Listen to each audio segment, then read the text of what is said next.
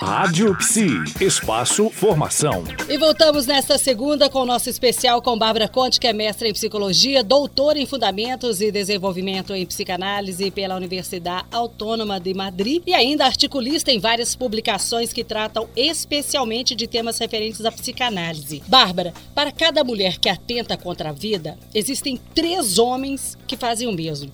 Os homens são mais suscetíveis ao suicídio? Por quê? Olha, mais suscetíveis as tentativas de suicídio são mais frequentes em mulheres. Né? Sim. Mas a consumação do suicídio é mais frequente em homens. Isso está descrito na literatura. Né? Uh, agora, por que exatamente? Poderia se pensar numa questão que é uh, o quanto um homem consegue lidar com aquilo que são perdas que põem em questão uh, a sua virilidade, a sua uh, capacidade, né?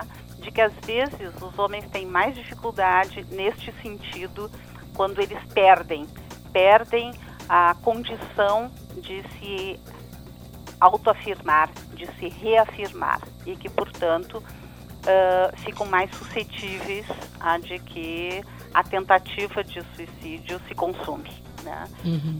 Eu gostaria de reafirmar o quanto essa questão entre homens e mulheres uh, tem uma certa variação né, na literatura, mas aquilo que é marcante e aquilo que é preocupante hoje em dia é a quantidade de suicídios em crianças e adolescentes.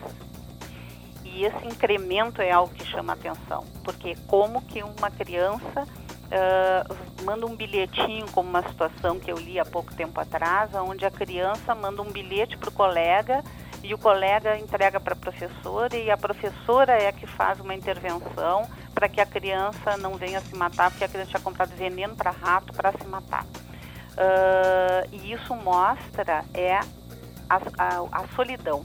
Isso mostra o desamparo em que as crianças muitas vezes estão uh, a ponto de nem mesmo familiar né, de uma criança que deve estar mais atenta para essa criança é capaz de reconhecer o vazio e a quebra das relações dessa criança que faz com que ela tenha que recorrer a um coleguinha da escola, ou seja, a uma outra criança e não a um adulto.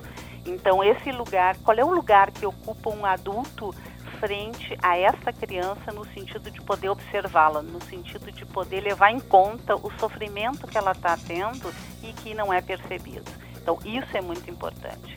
Nos jovens, a mesma coisa. Né? É, são vários sinais, né? Uhum. Com certeza. Bom, e por hoje fechamos nosso bate-papo super interessante com a psicóloga Bárbara Conte. Amanhã nós voltamos aqui na Rádio Psi. Até lá. Até lá. Rádio Psi. Conectada em você. Conectada na psicologia.